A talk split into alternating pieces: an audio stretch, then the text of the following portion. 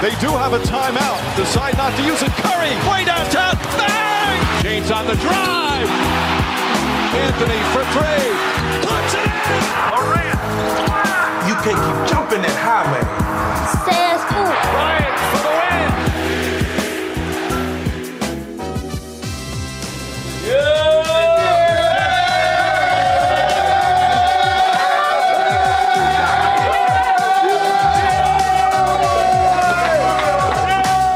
De retour chaque semaine en 2023. Et pas de temps à perdre car les Frenchies se sont déjà illustrés. Fournier retrouve du temps de jeu avec les Knicks. Batum est toujours aussi indispensable aux Clippers. Et Kylian Hayes vient d'égaler son record en carrière. Les records sont faits pour être battus et les stars de la NBA s'en donnent à cœur joie. Déjà 14 perfs à 50 points ou plus depuis le début de la saison. Pour Isaiah Thomas, le jeu en NBA n'a jamais été aussi facile qu'à l'heure actuelle. D'accord ou pas d'accord Pour le trophée de MVP, il y a du monde sur la liste. Est-on en train de vivre la course au MVP la plus hype de l'histoire? On en parle dans le débat. Ça va mal du côté de Minnesota, décevant depuis le début de la saison avec une 9ème place à l'ouest. Les loups ont-ils encore les crocs? C'est notre focus. Hype, épisode 12, saison 2. Nouvelle année, nouvelle émission hype et euh, bah, une équipe par contre inchangée qu'on va accueillir tout de suite avec un homme euh, plutôt, euh, plutôt bien vêtu En encore. mode Bogolan. Bogolan. Comment tu vas Ordilo Ça va très bien. Meilleurs vœux. Et surtout la santé. Alors je sais que ça plaît beaucoup cette phrase. euh, Bienvenue À tout le euh, monde. de la télévision de 1980 et surtout la santé. ouais, mais tu sais, Important à la l'heure- santé Fred quand même. à l'heure hein. actuelle, c'est quand même important parce que tu vois, euh, alors c'est pas pour euh, déverser les histoires perso, mais euh, ma mère qui a fait un petit tour à l'hôpital, un autre ami, les trucs, tu vois. Hum, hum, hum. La santé avant tout. Sans la santé, on va, on va, on va pas loin euh, malheureusement. Euh, un homme qui a la santé avec un, un pull plutôt, euh, plutôt swag, c'est euh, Melvin Carsanti du côté de San Francisco. Bonne année à toi mon ami. Eh ben, salut les gars, bonne année à vous. Euh, moi, je vais dire plus que la santé, c'est c'est une, une année qui va être hype pour nous tous. C'est clair. Faut, faut, faut l'espérer effectivement. Euh, on l'a entendu hein, dans, dans l'intro il y a quelques secondes. Fred Weiss est là parmi nous. Comment il va Fred? Ça va très bien. Bonne année et surtout La santé. la santé. La santé. Bonne année à toute la communauté Hype. Euh, on rejoindra peut-être Antoine un petit peu plus tard euh, avec nous dans, dans cette émission. On va surtout se lancer parce qu'on a un très gros programme. On n'était pas là depuis deux semaines. Donc on a euh, beaucoup de choses à vous raconter. C'est parti. On commence avec le French Corner.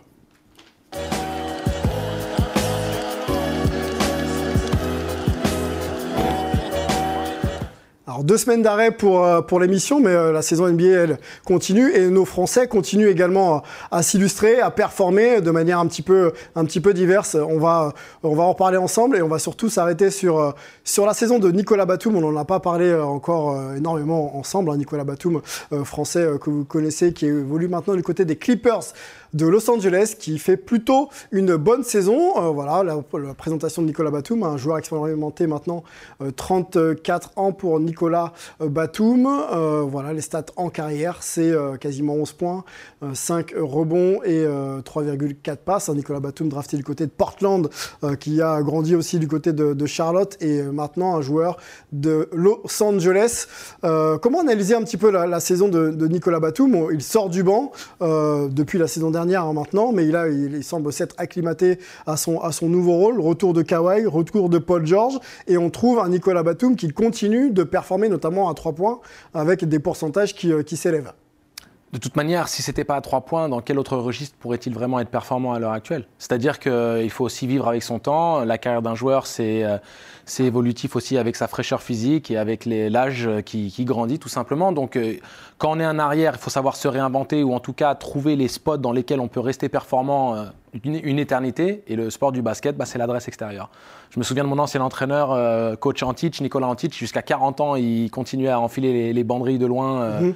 euh, sur les parquets de Pro B, parce que quand on a un bras, on peut ex- exister. Nicolas Batum, il a un bras. Et donc, il a, il a continué à peaufiner ce, ce- cet art. Ouais. Et euh, il n'a plus besoin d'être dans les intervalles tout le temps. Il n'a plus besoin d'aller au cercle. Il est toujours euh, précieux en défense. Mais le tir, c'est là où il a pu vraiment amener ce, ce- petit plus. Et c'est c'est parfait dans ce rôle-là. 40% cette année, Fred. 40%, là où il tourne à 36% euh, en carrière. Il l'a dit lui-même, hein, il a travaillé justement sur le réception armée déclenchée pour être en mesure, de, sur les fins de possession comme ça, euh, de pouvoir être efficace. Comment euh, tu évalues cette capacité, encore à 34 ans, à progresser sur, sur le tir? Bah, Déjà, pour moi, Nico Batum, c'est le glue guy de base. Donc, c'est-à-dire qu'en gros, je pense qu'il kiffe le rôle qu'il a actuellement, parce qu'il a plus cette pression de devoir mettre des points, ce qu'il n'a jamais vraiment aimé, parce qu'il a fait, parce qu'il a, il a été un peu obligé, pour faire une carrière, il a été un peu obligé de le faire. Il, donc maintenant, il se dit, je vais faire le glue, guy de base, entre mhm. guillemets. C'est-à-dire mhm. que je vais m'éclater, je vais faire ce que j'aime, mais sur quoi je peux progresser en tant que glue guy? Ben, Je suis à trois points, effectivement. Ça, ça peut être un, truc intéressant. Cet été, il n'est pas allé en équipe de France. Je pense qu'il a travaillé sur ça. pour, pour progresser encore et pour apporter encore plus dans ce rôle, encore une fois, où il excelle il attend le ballon, il prend le shoot, et encore une fois, il laisse le, match venir à lui, et c'est là qu'il est le meilleur, Nicolas Batum. Et encore une fois, ça se voit aussi mm. qu'il adore ça. Il faut, comprendre dans, qui tu as autour de toi, Sylvain.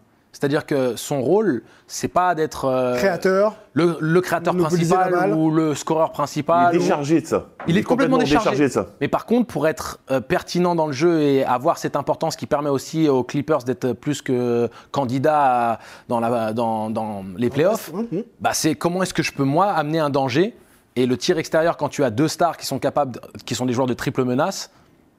Ah as des créateurs, en fait, il y a des créateurs autour. Donc il se dit, le mieux, c'est que de temps en temps, j'attends dans mon, corner tranquillement et que je mette et que j'enfile les filoches. Mm. Tu travailles l'été, tu progresses, tu es meilleur encore dans ce spot, bah, tout est parfait. On sent Nicolas Batum s'épanouir rapidement, Melvin, dans son rôle de sixième homme et du coup de défenseur, et puis capable de prendre des tirs à trois points, même en, fin de possession. Est-ce que tu, tu considères qu'il est peut-être encore là dans l'une des meilleures saisons de sa carrière par rapport à ce que tu le vois faire? Il n'est pas dans l'une des, meilleures saisons de sa carrière parce que je pense que le, le, Batum des premières années à Charlotte, des dernières années à, Portland était, était, était plus fort parce qu'il avait plus de responsabilités. Mais je pense qu'on ne peut pas juste regarder les stats quand il s'agit de Nicolas Batum. Alors évidemment, les 40 points à 3 points, c'est très bien. Mais moi, ce qui est, ce qui est toujours important avec Nicolas Batum, c'est que c'est le, c'est le joueur qui fait le lien entre une possession qui est moyenne et une bonne possession. C'est le joueur qui va recevoir une balle de Paul George, qui va transférer à l'opposé pour continuer avec le jeu euh, pour continuer que la, possession continue. Et ça, c'est pas dans les stats, mais c'est extrêmement important. Et aussi, il peut, Tailou peut lui demander d'être, euh, de jouer 5, de jouer 3, de jouer 4, de jouer meneur remplaçant. Il peut tout faire et c'est génial pour les Clippers. On enchaîne, deuxième français, euh, Kylian Hayes, euh, que l'on a évoqué ici hein, il y a encore quelques semaines, euh, qui s'est illustré hein, pendant notre pause en montrant un petit peu les muscles. Alors il va bien sur le terrain, Kylian Hayes, puisqu'il il performe, il a même fait d'ailleurs sa meilleure ligne statistique au niveau, au niveau des points là récemment, mais il se fait aussi justice Contre les Sixers, oui, mais 26, c'est ça? Exactement, contre les Sixers. Avec un bon pourcentage en plus. Merci de la précision. Joueur qui progresse, les stats d'ailleurs qui s'affichent, quasiment 10 points, 38% au tir, 5 passes et, et, et 3 rebonds, mais c'est c'est en constante amélioration. Surtout, les, stats en moyenne sur la saison ne traduisent pas de la forme actuelle qu'il a, parce qu'il faut, se souvenir de son Il part de très très bas. très difficile. Exactement. Voilà. Il s'est fait justice lui-même, euh, notre ami euh, Kylian, dans une, un échauffouré avec, avec euh, l'extérieur pardon, de, des L'allemand. L'allemand, d'ailleurs. Franz Wagner, ouais, de, Orlando Magics. Euh, avant de vous poser la question de savoir si euh, on peut se faire justice soi-même sur terrain, je vous propose quand même de, regarder quelques, quelques petites images. Euh, on, va, se poser sur un homme qui était sur le terrain encore il y a quelques, quelques années et qui n'avait pas hésité à mettre quelques claques pour, pour se défendre. Aïe, aïe, ça, y est, ça, arrive. Et ce bruitage, il est magnifique. bon, Allez voir sur les réseaux sociaux, vous verrez peut-être encore l'image de, de Kylian Hayes. Est-ce qu'il a, il a eu raison Angelo de se faire justice lui-même. Euh, Mais je crois qu'il s'appelle Kylian Sakarakis Eyes, non Le sang chaud. Alors, je, ne prône pas du tout euh, l'agressivité ou euh, la, violence, ni même la vengeance dans l'absolu, mais c'est plus par rapport à l'action. Si on regarde quand même la faute de Wagner, elle est vraiment dangereuse. C'est pas juste ah il a été émotif donc il a réagi à chaud, il a il a voulu se faire justice. C'est quand même une action où il se rattrape plutôt bien. Il aurait pu se faire très mal. C'est les situations où on sort du terrain, on peut se faire une cheville. Kylian est poussé vers son banc il, en est, plein élan. Il est poussé dans les tribunes. Voilà. Il est à pleine vitesse et en plus, pour le coup, euh, quand il est sur les interceptions, il, anticipe bien les lignes de passe dans les intervalles, il se projette très rapidement, donc il est en plein sprint. Il y a absolument zéro maîtrise au niveau de sa vitesse, donc l'impact est vraiment volontaire. Mm. Et on voit en plus Wagner, le je m'en foutisme de l'action, il se préoccupe pas du tout de la gravité de, du son sûr, geste. hein. C'est-à-dire qu'il fait le truc et il se, il se détourne complètement même euh, de, de ce qui peut se passer à Ice. Donc à ce moment-là, Ah oui ou non? voilà. Oui, non? pour, pour moi, je comprends. Ok. Je dis pas il faut, mais je comprends. Moi, je suis beaucoup moins mesuré. Oui. Il faut. Il faut Il faut, parce que pour deux raisons. La première, Hayes, il sait très bien ce que c'est qu'être blessé. Il a été blessé longtemps. Mm. Et je pense qu'il a dû forcément, ça a dû lui trotter dans la tête à ce moment-là. Il se dit. Il faut envoyer un message en disant Et, et la NBA, c'est la respecte-moi jungle. quoi. Eh, les, les gars, la NBA, c'est la jungle. Mm. Si tu ne fais pas respecter, bah, ils vont lui marcher dessus à chaque fois. Il a très bien fait. Je suis très content. Moi, je suis pas comme Angelo. Je prône la violence quand on. quand on, quand on reçoit- alors, non, Quand elle est pas justifiée. directement, mais quand elle est justifiée. Encore une fois, on t'attaque, mais il y a réaction. Je ne demande pas à ce qu'il attaque les gens, qu'il analyse, mais qu'il montre qu'il est là, qu'il est présent. C'est important en NBA. Bon, trois matchs, trois matchs de suspension pour, pour Kylian qui sont euh, sûrement déjà écopés, puisque ça s'est Oui, passé oui, il y a encore quelques, quelques semaines de ça. Euh, Melvin, je te fais pas réagir, mais je te lance euh, tout de suite sur Evan Fournier, qui revoit un petit peu le terrain.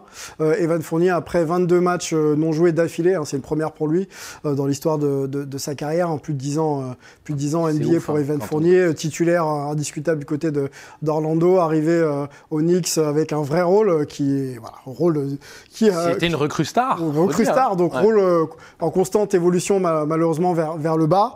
22 euh, matchs donc euh, vus depuis le banc de touche pour Evan. Ça va mieux depuis. Euh, question simple, est-ce que euh, le fait qu'il revoie le, le terrain le relance un peu dans la rotation, dans la tête de, de Tom Thibodeau, ou est-ce que euh, il faut euh, penser à un trade pour Evan pour, pour par- repartir du bon pied dans un nouveau projet où on lui fera de nouveau confiance? Alors, faut remettre en contexte les raisons de, de son retour dans la, rotation. Il a, il a bénéficié et bénéficie encore de la blessure de, de RJ Barrett. Euh, et quand il revient sur son premier match à San Antonio, il y avait d'autres joueurs blessés.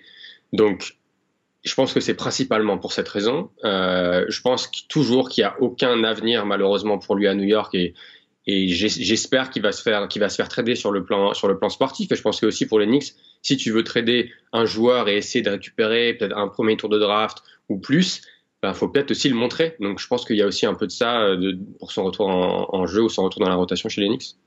Alors, les, stats, euh, les stats cette saison chez les, chez les Knicks, il est, il est un peu dans le dur quand même. Evan, c'est 7 points, 35% au tir, pour un joueur euh, dont on attend justement en fin de possession qu'il soit capable de, de sanctionner. Même si on sait qu'Evan, c'est pas qu'un shooter. Il, il prend pas les mêmes tirs, il est pas dans le même registre, il est pas en confiance, il a pas forcément les ballons, il a un temps de jeu bizarre. C'est euh, sur ton jeu principalement. Oui, mais- Evan, il a, il a besoin de temps, d'être sur le terrain, qu'on ait confiance en lui. Encore une fois, euh, quand, tu dis qu'il est arrivé au bon endroit pour, euh, pour que ses qualités soient mises en avant, je suis pas d'accord.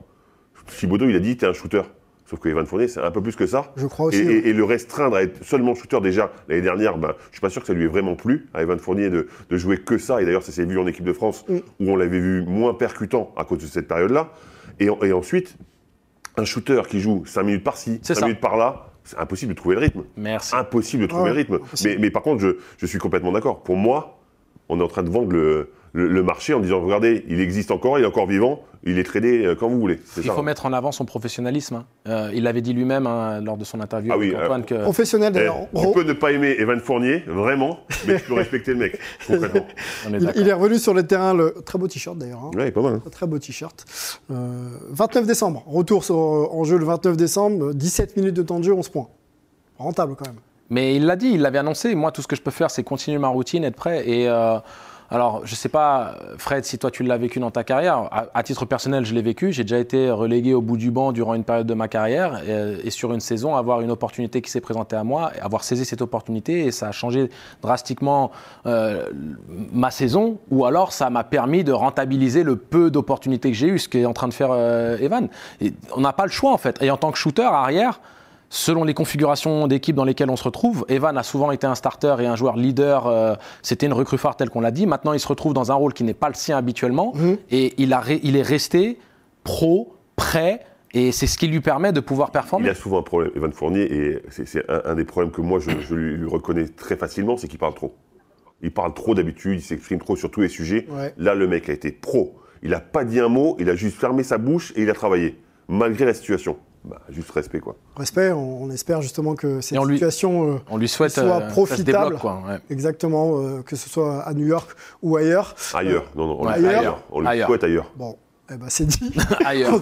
c'est dit, on va, on va Enfin, pas pour ça. sa famille, parce que. Non, mais on parle vraiment purement de basket. Après, Basket. moi, je n'ai pas suffisamment de, de connaissances de sa famille, etc. Mais d'un point de vue de basket, il mérite mieux. Bon, on va suivre la, la- la- la situation d'Evan. On sait que la saison des trades, donc des échanges de joueurs en NBA, euh, euh, bah, commence. hein, et Ouais, ça se profile, ouais. Ça, ça se profile, donc euh, il va peut-être être question de, de d'Evan dans, les- dans les discussions à suivre. On va euh, ouvrir une grosse, grosse discussion par contre entre nous dans le d'accord, pas d'accord.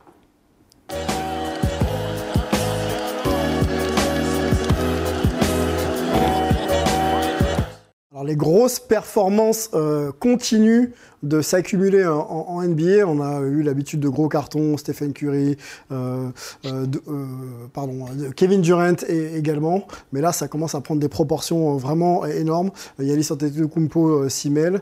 On en a, il y a Devin Booker aussi qui score pas mal.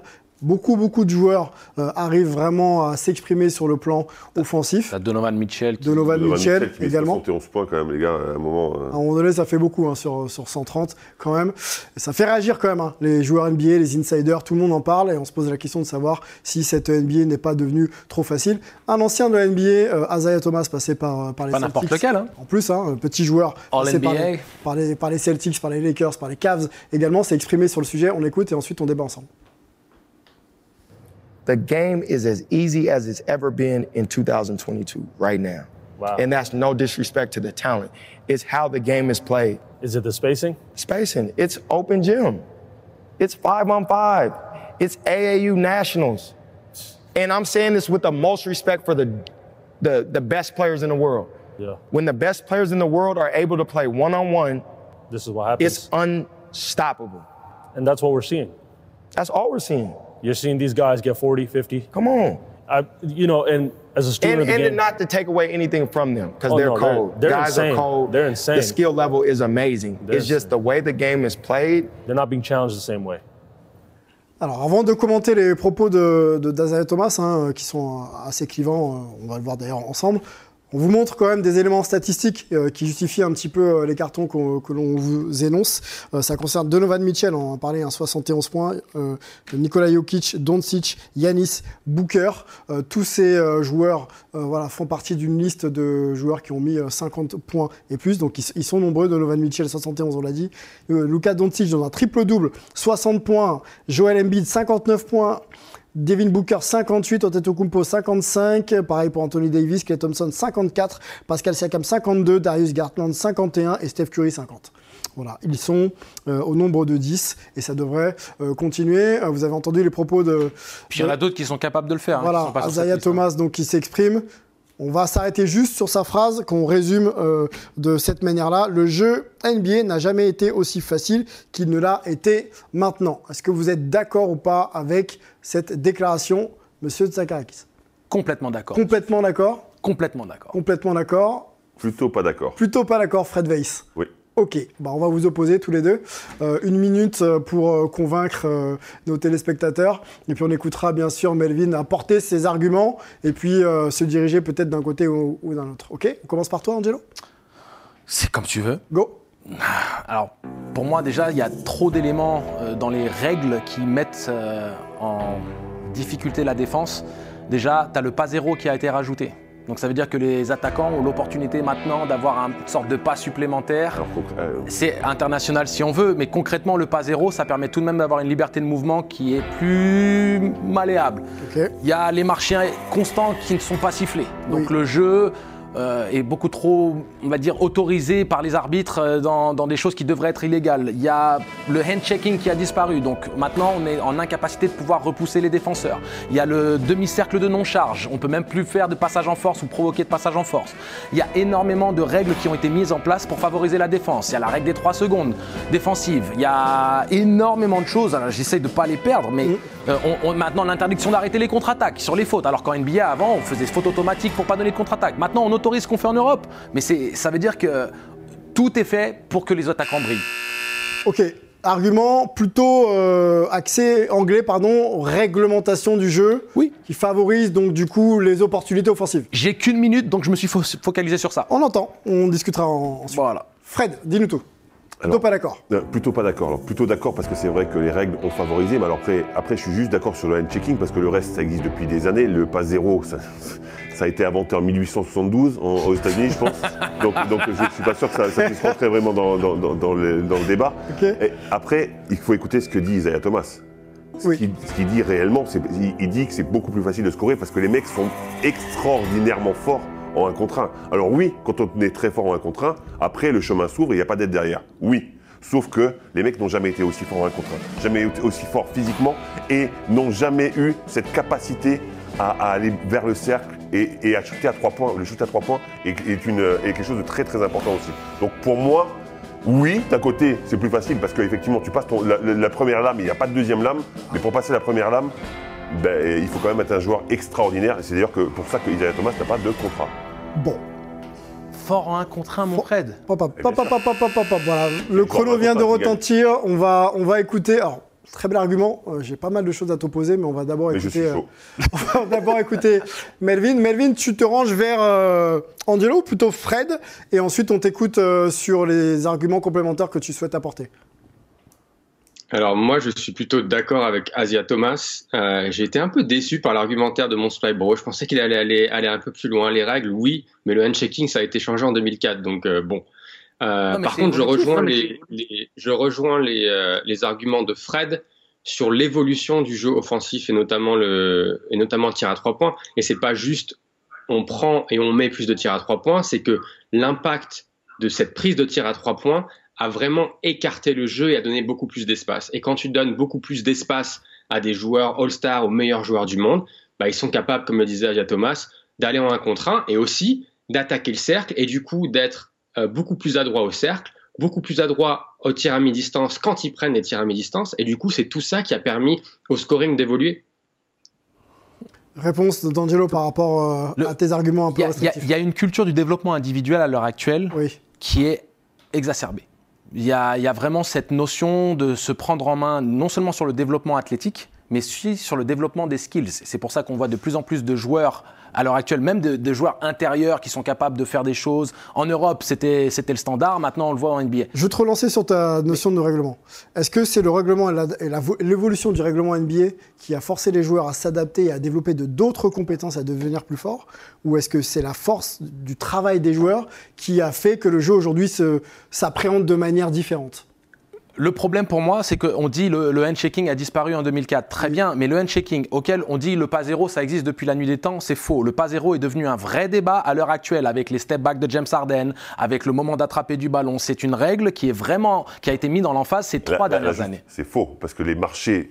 euh, Non, non, ils ont toujours existé. Oui, donc, donc s'ils ont toujours existé, c'est quoi la différence les, les marchés ont existé sur le départ en dribble, Fred. C'est là où les Oui. départs en dribble en Europe sont sifflés, mais pas aux États-Unis. Donc je parle pas des départs en dribble, je parle du troisième Tu pas. sais que la, la règle du pas zéro, elle a été faite principalement pour les contre-attaques, pour choper, pour avoir un pas, un pas d'avance. Soit, Plus mais aux États-Unis- Mais pas sur un démarrage en dribble. Oui, mais aux États-Unis, ils en font une exagération. euh, Je, suis d'accord, sauf que pas sur un départ en dribble, on est d'accord. Sur le départ en dribble, leur départ en dribble avec. Il a toujours été marché depuis la nuit des temps. En Europe, Donc oui, pas aux. États-Unis. Donc ils sont tous à la même échelle. Mais moi, je te parle du pas zéro à l'heure actuelle, qui a été une nouvelle règle qui a été mise en avant ces dernières années. Parce que pourquoi on en a fait même des débats avec le, le step back de James Harden, qui n'existait pas encore il y a trois ans? Parce qu'il fait quatre pas, du coup.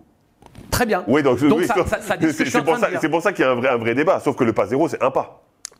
Donc, donc, Oui, si donc, tu veux, mais donc c'est un pas ça, supplémentaire au marché qui existait déjà. Oui, non, Donc, mais je suis d'accord. Est-ce qu'on est d'accord que la limitation des règles peut limiter certaines performances Tu n'as offensives plus le droit à Si tu l'intimidation fais- non plus, Sylvain. Avant, si tu, tu pouvais intimider balle, défensivement. si tu fais pas de pas zéro, peut-être que tes actions sont arrêtées avant. Tout à Et fait. tu finis pas au cercle Tout avec à deux fait. points. Le pas supplémentaire du marché qui existe déjà en NBA, c'est que c'est un marché encore plus aggravé. D'accord? Sachant que moi, là, je peux pas te laisser dire ça. Pour, pour avoir vu pas mal de matchs cette année, le, le marché est beaucoup plus sifflé qu'au départ. Les, les marchés au mais démarrage non, mais c'est sont beaucoup plus. Ouais, sauf que encore une fois, on parle de. Et je suis d'accord que la ligne à trois points et le fait qu'on soit tellement à droit de loin, ça a permis de l'espace. S'il y a de l'espace, ça veut dire que les mecs peuvent leur un les- leur un contre un, parfois en statique et au départ. On est d'accord. Sauf que maintenant, la plupart du temps, et même Steph Curry s'était énervé, et je me rappelle des Golden State Warriors qui étaient vraiment très énervés par rapport à ça. Plein de marchés sont signés, sifflés Mais sur pourquoi le est-ce départ qu'ils sont départ. énervés, Fred? Parce qu'un match sur l'habitude. 10 a été sifflé comme ce- ça. je- Non, non, cette, cette- Si, les cette portées année, de c'est la balles, règle. Cette les- année, c'est la règle. Les portées de balles et les marchés n'ont pas été sifflés Messieurs- de manière constante. Messieurs, on, on va, on va, tu reprends tout de suite. Et on après, va il y a- mettre- après trop de matchs, je, juste, je, je reviens, Oui. il y, a- il y a aussi trop de matchs. Et donc l'intensité défensive fait que euh, bah, sur 82 Mais- matchs, t'as c'est pas toujours même- mais c'est l'énergie le pour. même nombre euh, de matchs euh, depuis la nuit des temps sur la défense, on va y revenir. Moi, je voudrais qu'on euh, on lise. Je vais vous lire d'ailleurs la déclaration de, Georges Eddy, hein, que vous connaissez, euh, qui officie sur, sur notre chaîne. Et je voudrais que Melvin réagisse à cette déclaration. Le scoring est à un niveau de dingue. C'est dû à trois facteurs clés l'amé- l'amélioration pardon, de l'adresse des joueurs à trois points, du meneur jusqu'au pivot. Donc tout le monde est capable de, de tirer. Le changement des règles en défense. Et enfin, la formation des joueurs qui ne cesse de se développer. Les attaquants ont pris une avance énorme sur les défenseurs. Donc, Complètement d'accord. Réglementation plus travail individuel rejoint- et développement des joueurs. ce que tu dis, ce que je Melvin, dis, bah, bah, bah, est-ce que tu es d'accord avec cette déclat de, de Georges? Oui, complètement. C'est plusieurs, facteurs. Et le, moi, je rajoutais un autre facteur, c'est que pour la NBA, d'un point de vue marketing, c'est très bien d'avoir ce genre d'explosion. Alors évidemment, il y a une limite, mais si tu si as des highlights d'un gars qui met 50 points, tu vas montrer les highlights d'un gars qui met 50 points ou tu vas marquer, tu vas montrer des highlights d'un gars qui met un ah contre. bah, qui fait Réponse de. Frédéric qui est pas d'accord avec, avec toi. Ah, et... Alors par contre là je suis pas du tout d'accord parce que parce que je pense que banaliser l'extraordinaire Oui. c'est pas une bonne chose. C'est c'est bon pour personne. Que un- je suis désolé, j'ai rien Que contre 50 Donovan points, maintenant, tout le monde puisse le Voilà, faire. Mais, mais en fait maintenant quand tu mets 30 points, les mecs regardent et disent ouais c'était un match moyen quoi. non mais concrètement, Non, mais on a banalisé l'exploit et je suis pas sûr que la NBA soit très contente de ça. Donc maintenant, une question. Parce que maintenant, Allez. Là, là, là, tu es en train de venir à grands pas vers ce que je suis en train d'expliquer. Vu qu'on est en train de banaliser l'exploit, vu que, en fait, maintenant, de dire qu'on met 30 points, c'est. hmm. Tu vas me dire quand même, il y a une facilité à les mettre, ces 30 points. Parce qu'on ne peut pas tout expliquer par le fait que les joueurs sont mieux préparés, Mais que le sûr, développement mais- individuel. mais- mais- ce n'est pas que non, ça. Et c'est pour ça que j'étais modéré dans ma réponse. J'ai dit, Non, mais je d'une sais partie, bien. je suis moitié d'accord avec toi, mais de l'autre, il faut pas non plus oublier le- les progrès qu'ils ont fait. Le fait, Georges dit, le travail technique qu'ils font, qui est extraordinaire, le fait que tout le monde soit très adroit à trois points. Il y a beaucoup de travail qui a été J'en fait. j'en Alors- suis conscient, mais euh, je veux juste vous dire Oui. ça, c'est important, Oui, euh, Sylvain. vas-y. Je suis entièrement d'accord avec toi sur ça, mais moi, le problème, c'était pas le fait d'essayer de dénigrer les aspects qui expliquent quand même qu'il y a des, des éléments qui atténuent cette, on va dire, cette fatalité mise en avant par Isaiah Thomas. Oui, il y a le développement individuel et autres, mais il y a tout de même des règles qui ont été mises en place pour favoriser des attaquants qui sont meilleurs désormais. Donc non seulement ils sont meilleurs, mais en plus on leur facilite le Ou de travail. rendre le travail des défenseurs plus, plus compliqué. Voilà, exactement, c'est ça Donc moi, parlons que je mets en défense. avant. Parlons défense. Et- Est-on encore capable de défendre correctement NBA C'est la question que je vais vous poser. Et on a une déclaration à vous, à vous lire, que je vais vous lire d'ailleurs, c'est celle de, Jacques Monclar euh, sur euh, Beansport. C'était il y a encore quelques jours. Il y a des moments où ça ne défend pas, c'est pitoyable, mais globalement, il y a beaucoup de shoots défendus et les mecs rentrent tout. C'est aussi valable en France, en Europe et partout ailleurs. C'est le niveau général de ce sport qui ne cesse d'augmenter. Melvin, est-ce qu'on défend encore en NBA, s'il te plaît? Toi qui vois les matchs et, euh, et qui, euh, voilà, est en capacité d'observer un petit peu l'intensité ou aussi euh, la dimension un petit peu tactique amenée pour que les joueurs puissent euh, arrêter les meilleurs joueurs offensifs. Bien- sûr qu'on défend. Ça, c'est le, cliché que j'entends depuis, depuis que je suis tout petit. Ah, mais de toute façon, la NBA, ça défend pas. Bien sûr que non. Faut arrêter avec ça. Après, je rejoins, je rejoins Jacques sur le fait que oui, il y a des moments où l'intensité, l'intensité n'y est pas. Et c'est ce que disait Fred. Quand tu joues 82 matchs et tu te retrouves à ton quatrième match en cinq jours, bah, l'énergie et l'intensité, forcément, elle va, elle, elle- elle va un peu, elle- elle va un peu descendre. Mhm. Après, euh, si on revient sur les 71 points de Mitchell, sur les 55 points de Giannis contre, contre Washington, si vous regardez les matchs, vous pouvez pas me dire que Chicago et, et Washington ont pas défendu et leur ont ouvert la porte. Non, les gars vont chercher des, vont chercher des, des, des, des tirs, des tirs de dingue et ils les mettent.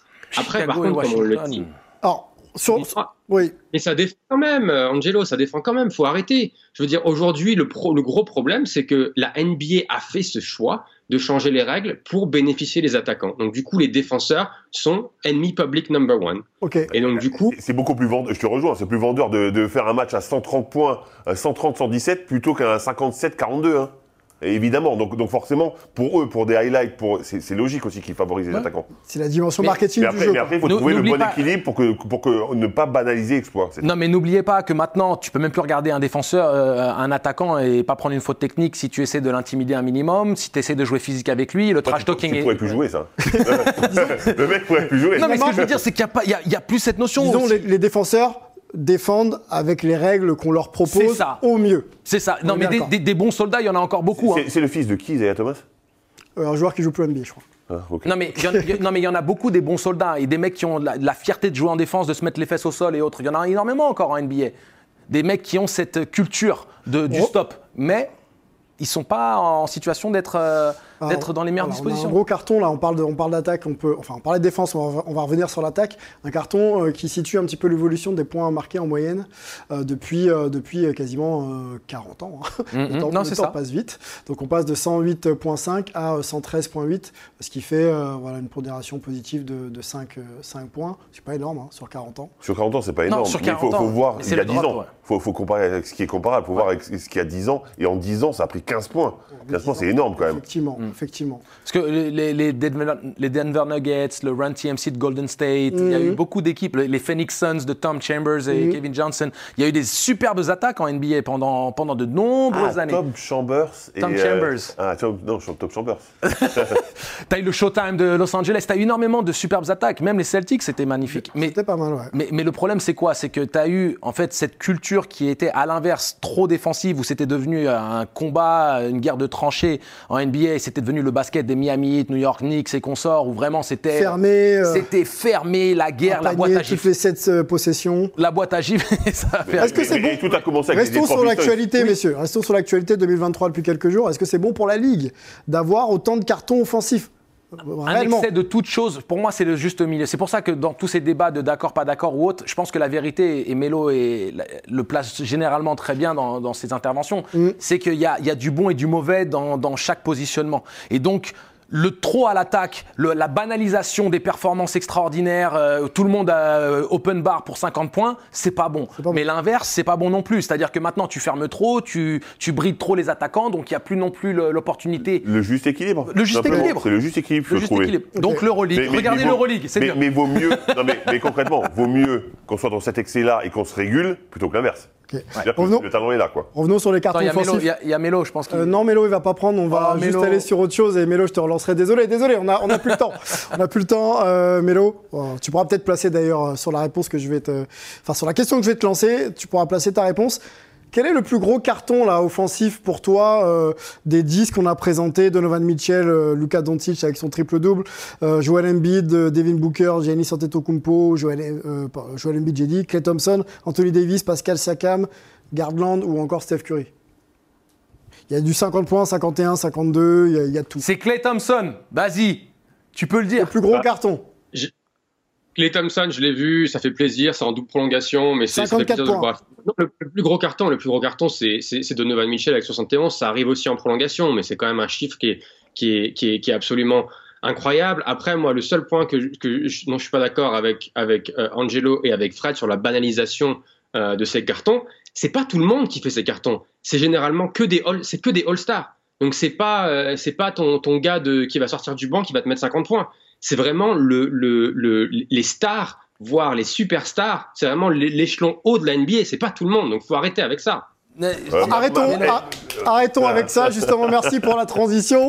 Une grosse, non, mais c'est un gros débat, une grosse discussion qu'on Mais c'est comme ça qu'on est, on est hypé, Sylvain. C'est dans- 2023. dans on, va, on va garder les bonnes choses. on va, on va essayer d'ailleurs dans le thème un petit peu MVP, All-Star, etc. Parce qu'on va, par- on va parler pardon, de la course au MVP dans le débat hype de la semaine.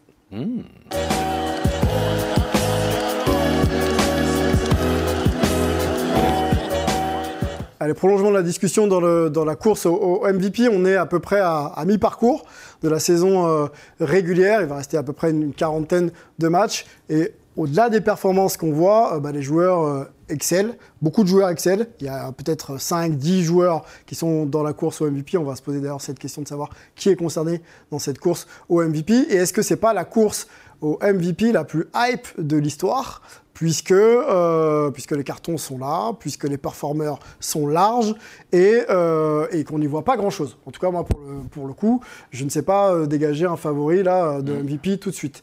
Donc, on va essayer d'y réfléchir ensemble. Déjà, quels sont les concernés, messieurs? Parce qu'il faut essayer de s'arrêter sur un, un groupe éto, on va dire, de, de quatre joueurs.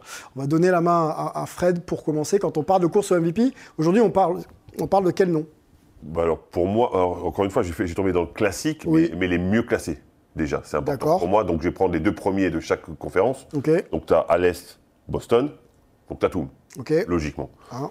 À l'ouest les Nuggets, Ouais. donc Jokic, ok. logiquement aussi. Ensuite tu as les mutants, que tu peux pas, euh, que tu peux pas enlever que tu peux enlever de la discussion. Yanis, Ouais. tu peux pas l'enlever. Non. Et pour- ils sont, ils sont pas si mal classés, ils sont troisième, hein, donc euh, c'est pas, c'est pas dégueu. Et Luka Doncic, un mutant aussi qui tire, qui tire son équipe, euh, pas, euh, enfin des stats incroyables, des grosses perfs, etc. Donc pour moi, ces quatre-là sont les plus Puis les Mavs sont dans le top 5. en plus. Donc hon- honnêtement, il y a rien qui pourrait empêcher Luka Doncic non plus. Après, il y en a certainement d'autres, mais si je devais en retenir quatre, ça serait Quatre. ces quatre-là. D'accord. Angelo. Alors, moi, cette liste-là me convient parfaitement. Ok. Je rajouterais un nom, voire deux, parce que c'est difficile, comme tu l'as dit, de voir clair. Kevin Durant, t'es obligé, avec la remontée en puissance incroyable de- des Brooklyn Nets et l'impact qui est le sien et les statistiques qui sont les siennes et et et. Tu parles de mutant, Durant, il est plutôt pas mal en candidat mutant, hein. Euh, donc euh, on doit le mentionner. Et petit facteur X sur Joel Embiid, parce que statistiquement, Il fallait un français en plus dans cette liste.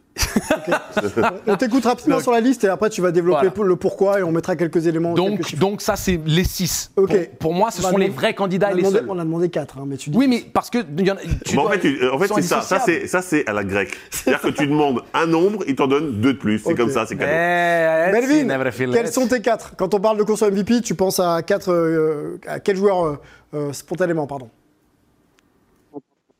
Moi, ça va être très simple. Pour moi, c'est Jokic, KD, Tatum et Yanis. Et j'ai Lucas dans ce, dans ce truc-là, mais vu qu'il est, il est moins bien classé, euh, pour moi, je ne l'ai pas dans mon top 4. Ok, on va euh, se focaliser peut-être sur euh, quelques noms que vous m'avez donnés. On mettra Jokic à part parce que ce sera une question qu'on va se poser un peu plus tard dans, dans le débat. Commençons par Kevin Durant. L'ailier blessé maintenant, mais l'ailier des, des, Nets de Brooklyn qui revient, c'est il y a quelle saison déjà, mais d'une grosse blessure euh, au tendon d'Achille qui est de nouveau euh, inarrêtable. Kevin Durant, voilà, quasiment 30 points de moyenne, 56% au Bah, de toute tir. façon, c'était en finale 2018. hein. Euh, en quoi vous en faites un, un de vos favoris? Euh, on, va, on va donner la main à Melvin qui l'a vu du côté de, de- des Warriors. Ben, favori parce que si on se rappelle où les, où les Nets étaient euh, avant, avant le début de saison, et même, même après les dix premiers matchs, on ne pensait pas que les Nets pouvaient être à ce niveau-là. Et c'est vraiment, c'est vraiment grâce à lui et tout tourne autour de lui en attaque et on voit ses, stats qui sont absolument exceptionnels. Quand on pense qu'il s'est fait le, qu'il s'est fait le d'Achille il y a, il y a, il y a deux, il y a deux, trois ans. Euh, mais aussi, on n'en parle pas souvent, en défense. C'est vraiment le, le, le socle défensif de cette équipe de, de Brooklyn tout passe par lui. Donc sans, sans KD, les, les, les Nets seraient, seraient à la ramasse. Et avec lui, là, ils sont euh, potentiellement un, un, un contenders. Tatum, euh, Je- pour... Je peux juste. vas-y, tu moi, réponds et ensuite je- t'écoute sur euh, Jason Je suis Tatum. pas d'accord parce que parce qu'effectivement il score dans tous les sens, même avec des certaines actrices porno, mais euh, je trouve que euh, il, il est, il est quand même. Qu'est-ce que j'ai entendu et Il est, euh, bah oui, il a un enfant avec une, une actrice euh, porno. Ok, ok.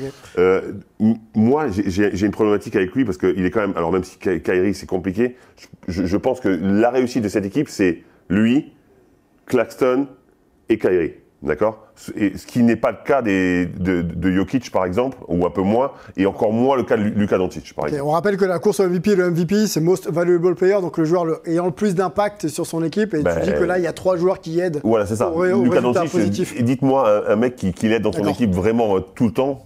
Par contre. Tatum, non. Christian Wood. Oui, oui, mais pas, pas au niveau des joueurs que j'ai cités tout à l'heure. Jason Tatum, non, par contre. Si, aussi. La, la problématique, c'est exactement là où je voulais en venir, Voilà. en fait, c'est l'enchaînement que je voulais avoir. oui. Avec Tatum, la problématique, c'est que ça peut diluer les votes. Parce que dans son équipe, il a Jalen Brown. Et, et qui est le vrai meilleur joueur de cette équipe, en fait?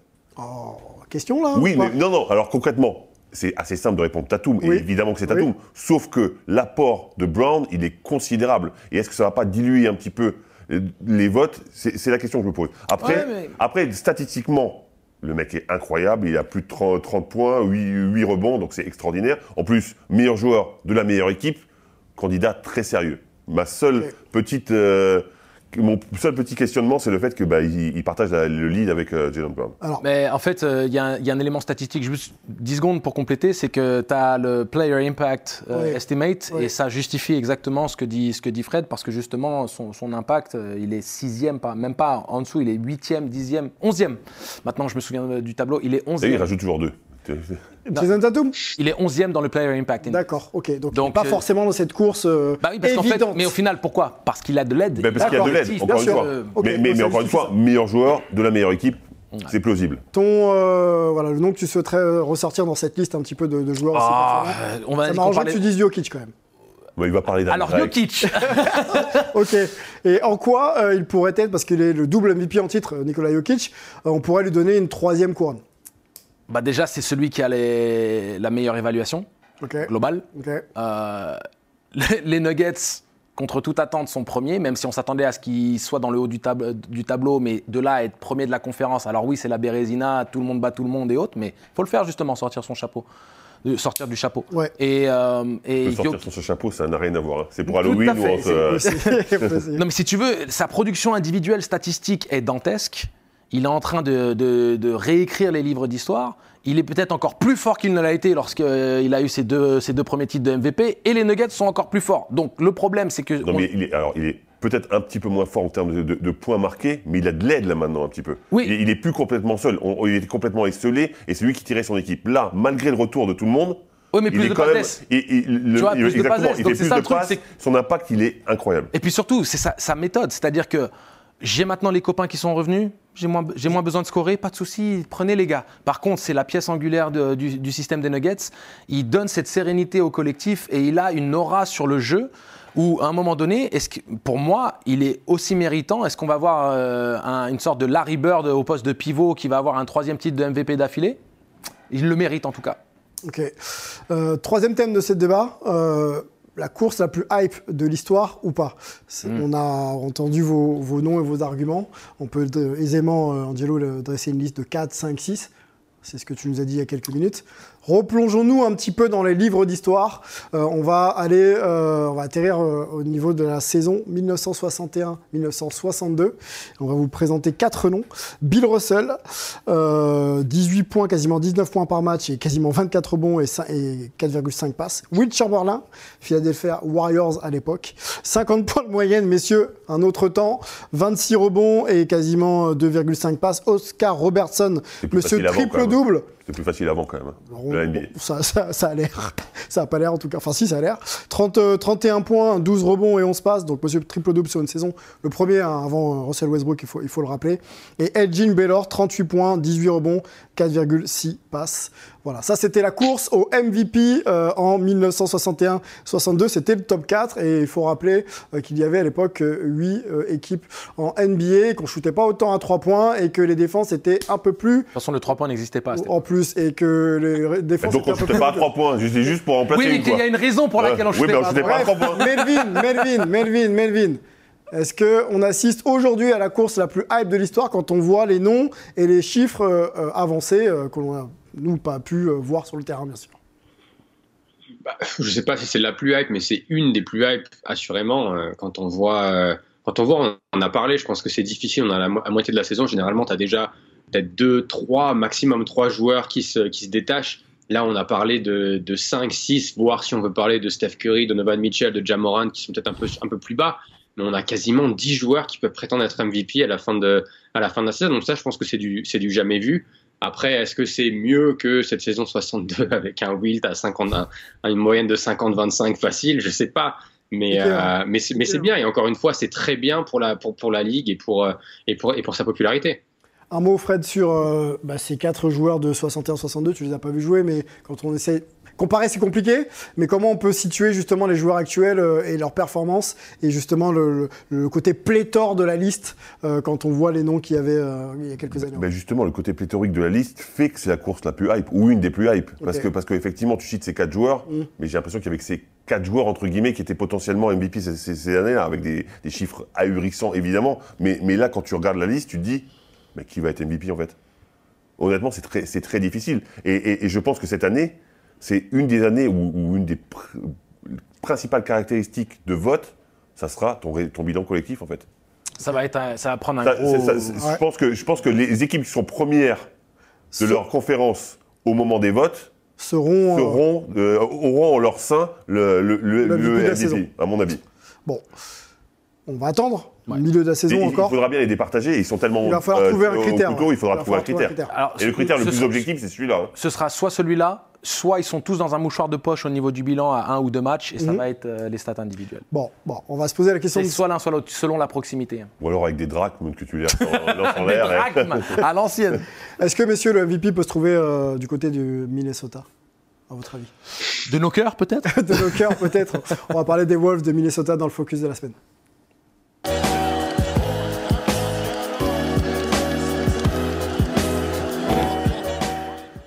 Les loups euh, du Minnesota ont-ils les crocs?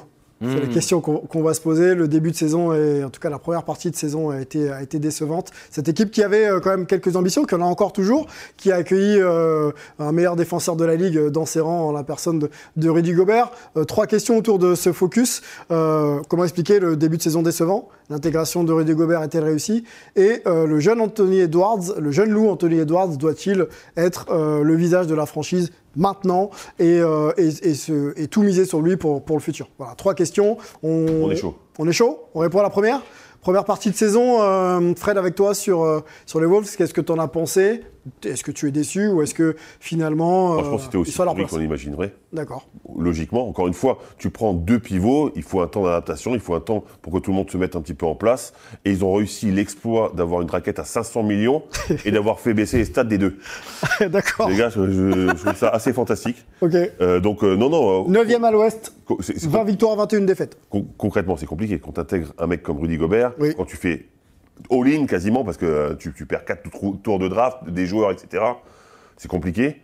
Euh, il faut du temps pour se mettre en place, parce que l'équipe, elle commençait un petit peu à tourner finalement avant qu'il arrive Rudy Gobert. Et, euh, et- et il faut que chacun trouve sa place. Ça a été compliqué.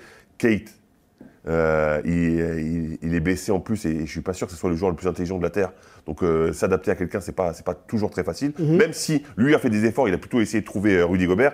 T'as deux pivots, c'est compliqué. Mhm. Euh, le jeu tourne pas bien. Il y a une Il y en a un qui joue pas depuis longtemps quand même. Hein. Carl Anthony c'est pas sur Oui, c'est pour ça. euh, Mais, quand il était sur le terrain, c'était un de ceux qui passait le plus le ballon à Rudy Gobert. hein, Ouais, c'est vrai. Paradoxalement. Vrai. Euh, donc non, je, honnêtement, dès le début, on, on sentait que ça pouvait flopper. Et le début, pour l'instant, nous donne raison. Ok. Allons tout de suite sur l'adaptation de Rudy Gobert au sein de cette équipe. On, est, on a déjà eu hein, le thème Rudy Gobert en début de saison. Patience, il arrive, 9 saisons à Utah, il faut qu'il prenne ses marques. On est, on est allé, euh, 30 matchs après. Que penses-tu de son adaptation? Est-ce qu'il s'est adapté au jeu? Est-ce qu'il arrive à être euh, lui-même quoi?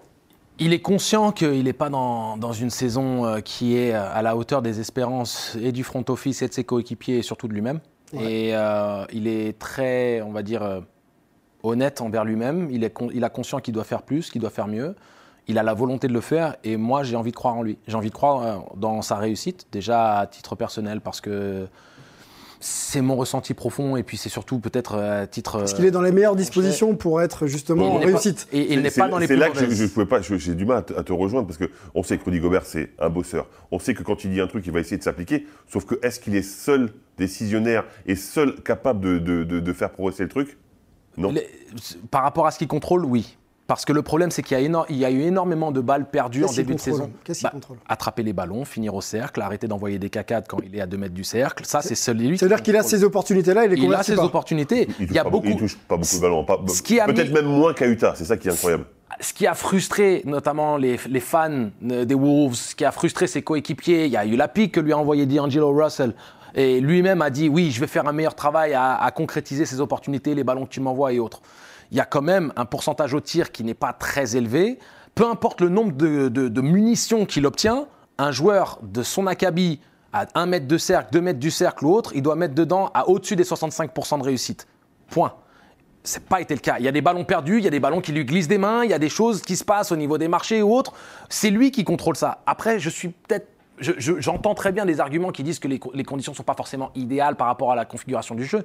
Mais ce qui n'aide pas Rudy Gobert à l'heure actuelle, c'est que tout lui tombe dessus parce qu'il y a une faillite globale de son équipe vis-à-vis de la passe à trois points. Bah, Mais ça, c'est pas de sa faute non plus. Donc le fait que l'adaptation et les nombres de victoires où il y a eu, où il y a eu plein de matchs qui perdent, c'est en deuxième mi-temps le vrai problème des, des Wolves. Quand ils ont perdu six matchs d'affilée, ils étaient à moins 12 en différentiel au niveau de la seconde. C'est un joueur All-Star avec un gros contrat. Il est forcément responsabilisé quand l'équipe va mal. hein. Je suis entièrement En d'accord. tout cas, ciblé, quoi. Je suis entièrement d'accord. C'est le revers de la médaille. À un moment Après, donné. après, la problématique, c'est que le coach parfois a préféré Nasrid à lui. hein. Voilà. Et ça, c'est plus Ça, mais ça, ça a été lié aussi à son niveau de performance. Mais, mais, mais Alors, Melvin, ça, Melvin, Melvin, Melvin pour la discussion. Excuse-nous, Melvin, je sais que tu as beaucoup de choses à dire sur le sujet. Non, mais le truc de Nazrid, ça a été fait une fois à une fois à Miami, ça n'a pas été fait, ça n'a pas été fait d'une façon régulière. Après, j'entends, j'entends absolument les, les, les arguments d'Angelo sur le sur le problème euh, de réussite. Après, moi qui ai été qui ai été meneur, euh, on sait que Rudy n'a pas les meilleures mains et qu'il est, c'est difficile pour lui d'attraper la, la balle en mouvement. Donc si tu es D'Angelo Russell, si tu es Anthony Edwards, bah ça tu dois le savoir et c'est à toi de le mettre dans les meilleures conditions pour qu'il puisse être le plus performant possible. Donc moi je suis pas vraiment surpris de le voir euh, de le voir perdre certains ballons parce qu'il n'est pas mis dans les dans, dans, dans, dans- dans les meilleures situations.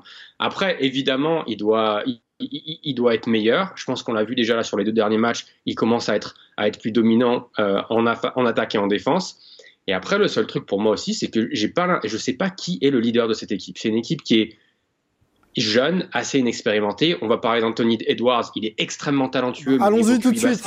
Allons-y tout de suite avec Anthony Edwards. Je te laisse continuer.